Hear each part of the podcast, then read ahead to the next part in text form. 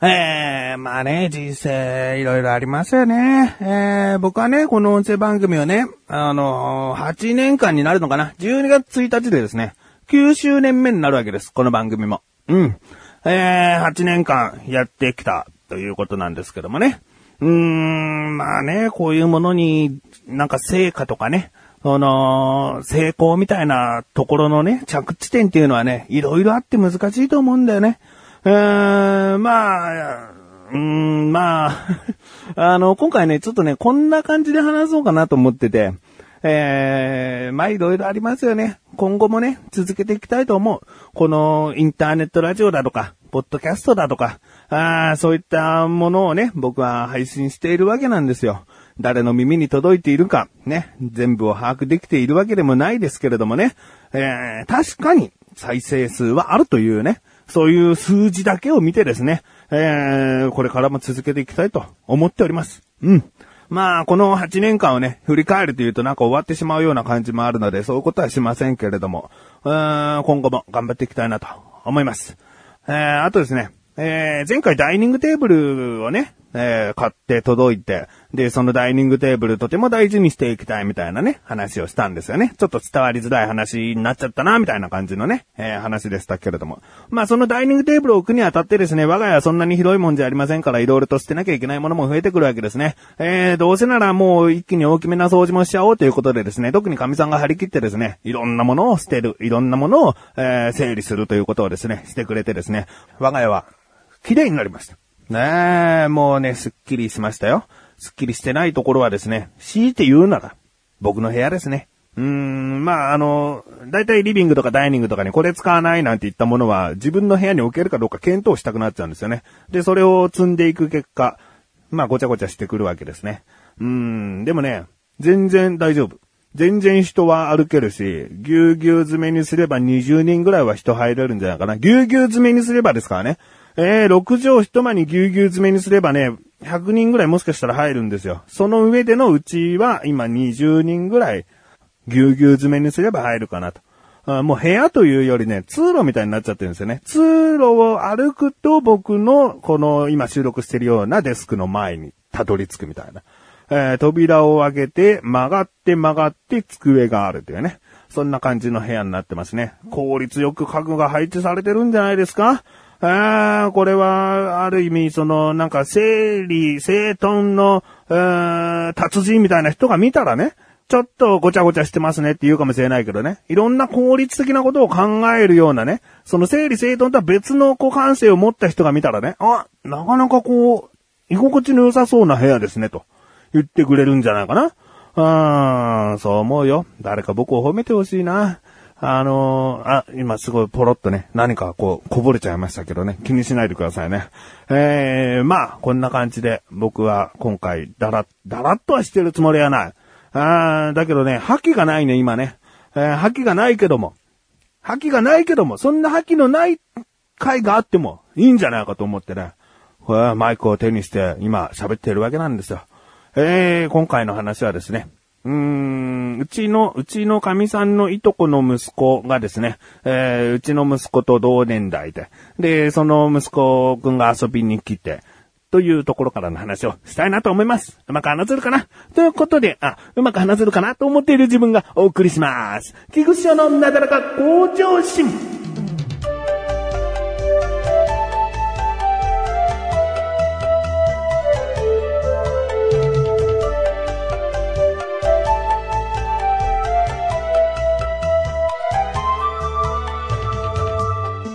僕はね、次男なんです。長男という、長男、長男はお兄ちゃん、お兄ちゃんがいましてね、二人兄弟なんですね。えー、なのでね、我が家もね、えー、二人兄弟、男同士の二人兄弟ということなんで、えー、次男にね、実はね、結構こう、思い入れが強い、思い、なんつうんだろう、次男に結構、次男の見方がね、違うんだよね。あその、二人とも我が子という意識はもちろんあるよ。だけど、長男は可愛いね、えー、これからも頑張ってね、みたいな感じで見れるんだけど、次男はね、厳しめ。だけど、厳しめなんだけども、結局は、すごいこう、可愛がりたいっていうね、なんかね、これ、お父さんになった時のあるあるじゃないかなと思うんだよね。自分が長男だったら長男にはちょっと違う思い。次男だったら違う思い。三男だったら違う思いってね、それぞれなんかあるような気がする。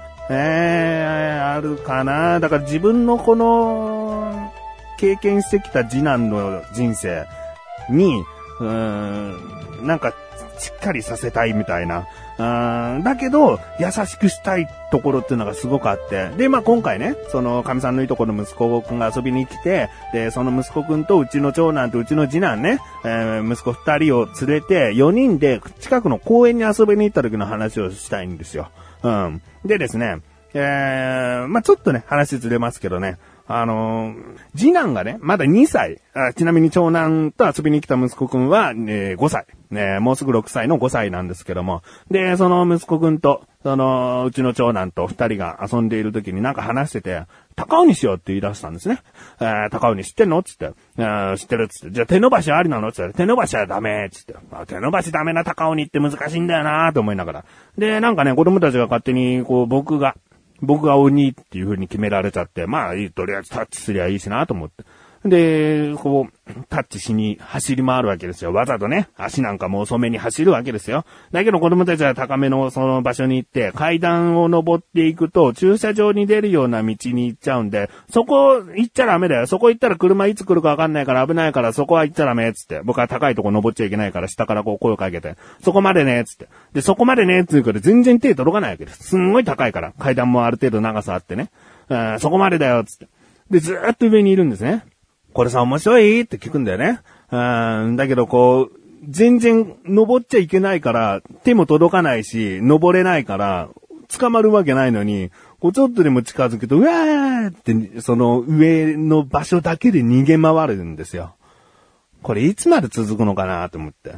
まあ、2、3分はね、とりあえず登っちゃうぞ、みたいなね。そうアクションしたりするんだけど、まあ、高鬼のルール的にダメだから、すぐ降りたりして、うん、でやるんだけどね。こうずーっとここにいたら、こう鬼タッチできないから何にも面白くないんだけど、つってね。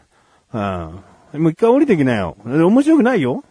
もう鬼変わらないし面白くない？くない逃げてるだけで面白いの。そこ動き回るだけで面白いの。そこ動き回るごっこだよ。つってね。あそしたらしぶしぶ子供たちがね、降りてきてですね。だけどその降りてきた隙に、今度は滑り台の方に登っていったわけですね。階段でダダダダダダつってね。で、滑り台のこの一番てっぺんっていうのはね、別に手が届くんですよ。だけど、先ほど言ったように手伸ばしがダメだって言うから、全然こうタッチできないんですよね。で、これさっきと同じやつ。で、手伸ばしダメなら今もタッチできないし、ずっとそこの上にいるだけですよ。降りてきたらすぐタッチしちゃうよ、つって。で、降りてきて、降りてもタッチ、タッチする前にバリアって言えば大丈夫なんだって、子供たちが言い出して。はぁ？と思ってね。で、子供たちがこう、降りてって、バリアーつって。うん、こうバリア、解けたらすぐタッチしますけど？と思って。で、タッチしちゃうよ？バリア解けたらタッチしちゃうよ？つって。ダメーつって、また走り回って。走り回ってタッチしそう、されそうになると、またバリアーつって何よりかわかんないよね。コウモリ鬼でもないし、高鬼でもないし、バリア鬼だよね。自由にバリアできるものを鬼は追っかけますっていうね。まあそんなことをし始めたんでね。これ、タッチもうできないよね。パパもう何もできないのこれ、このゲーム。ずっと鬼で、パパが追っかける。それだけでいいの？つって。まあ、それでもなんかニコニコ笑いながらなんかやってるから。あ、じゃあもう、パパやらない。これじゃあ面白くないよ。これ誰かにこういうゲームだっつって紹介してごらん。面白くないって言われるから。うん、ちょっと考えた方がいいよ。つって僕はベンチに座ってですね。まあ、そんなね。どう？これ、どう？じゃないよ。これ、これ、こんな僕。うん。こういう風に子供と接する。あの、面白くないルールは他人にとったら面白くないんだから、損するのは自分なんだから、そこをしっかり教えたかった。うん。子供のルールってあるのかもしれない。子供たちはそれはそれで楽しめるのかもしれない。だけど、僕がね、あの、大人だからいいけども、それがある程度子供の同年代の子で、えー、ひ弱な、ひ弱な、ひ弱な子にそういうことをするんだとしたら、とってもこうね、いじめにつながりやすい。うん。こんな理不尽なルールでゲームを遊んじゃダメと。うん、そういうことを伝えなかった。だからもうパパやらないよっ、つって、ベンチ座ってね。あそしたらですね、矛先がですね、案の定というかね、次男に向けられたわけですね。えー、今度はじゃあ次男の名前風貌です。風貌がウニね、みたいな感じで。で、長男二人は、あの、逃げ回るわけですよ。で、最初はね、面白半分に、なん、なんで走ってんのみたいな感じで、こう、2歳児の次男もね、二人を追いかけ回すんだけど、全然足の速さでは勝てないから追いつけないわけですよ。ね、やっと追いついたと思ったらもう別の全く、はい、反対方向に逃げるもんだから、もう走っても走っても追いつかない。ね？で、とあるタイミングで長男二人がですね、えー、砂場のゾーンに入ったんですね。砂場って今なんか猫が入らないようにいろいろネットとかしてあって、柵とか立ってあって、もう砂場の中っていう感じになるんですよね。で、その砂場の中に二人が行って、で、次男も必死に追っかけて砂場にこう入るわけですね。で、最初はネットがなかなかこうまたげなくて、で、こっちまで来れないでしょ、みたいな感じでね、冷やかしてるんですよね。だけどなんとかね、短い足を駆使してね、なんとかうんしょうんしょっつってね、そのネットをまたいでね、砂場に、中に入ることができたんですよ。で、砂場でこう、ちょっとね、次男は砂場で遊ぶことにすごい興味を持ってたから、砂場でこう砂をいじったりとかしてたら、長男二人が追っかけてこないものが面白くなくなっちゃって、で、こっちだよみたいな、なんか冷やかす感じで。もうね、それ見てたらもう次男助けてあげたくなっちゃってね。えー、これが最初の方に戻る話なんですけどね。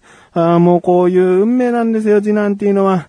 いじめられてるっていうわけじゃないんだけど、なんかそういう風に冷やかされて、で、無視してね、砂場で遊んでるでしょ？そうするとね、ちょっと石とかね、うん、まあ、危なくない程度の小石ね、小石とかこう、背中にぶつけられたりとか、よいっつって、なんかちょっかい出されながら、で、それに反応したら、わーっていきなり逃げるようなね。なんかそういうことをもうしそうな雰囲気が長男二人からしてるんですよ。あー、だからもう言ってやりましたよ。ああ、風貌はもう砂場で遊んでるんだよ。君たちには興味ないんだからちょっかいを出すんじゃないっつってね。うん。そしたらもうし、しぶしぶね、砂場に二人とも入ってきてね、その三人で、えー、な、な、まあ仲良くかな、うん、砂場で遊び始めましたね。うん、もう、なんだろうな、子供っていうのはやっぱり残酷な、残酷無邪気、無邪気だからね。えー、そういう部分は持ってるよね。うん、だけど、親が見てる、大人が見てるというところではね、なるべくそういうことを正していきたいね。えー、理不尽なルールとか、こういう、気弱なものをね、えー、いじめるじゃないけども、そういうふうにちょっとちょっかい出して、面白おかしく笑い合う、そういうことはね、やめた方がいい。えー、だから、子育てって言うけどね、その子供にしつける、えー、ことっていうのはね、やっぱりいろいろたくさんある。うん、これから小学校に上がるんだけれども、どういう立場に息子はなっていくか、いじめられるのか、えー、もしかしたらいじめっ子なんていう立場になっちゃう可能性もあるからね、そういうところはしっかりとね、注意して見ていきたいなと思う。ああ、真面目な話になっちゃったね。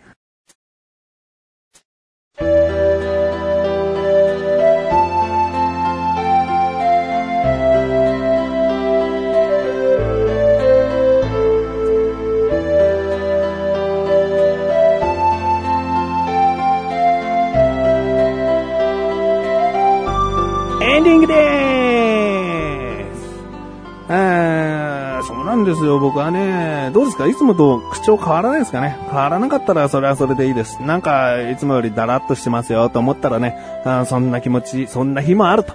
そんな回もあると。次回はちゃんと気を取り直してお送りしたい。うん、まあ、あの、本当に具体的な話はね、あの、言えません。言いませんっていうか言うべきことじゃないと思ってるので、うーん、まあ別に家庭とかね、仕事関連に影響して人生がどうのこうのという事態でも何でもないです。あとあることが起こっただけなので、えー、あもちろんあの両親のね、その、病気とかそういった、不幸とかね、ものじゃないです。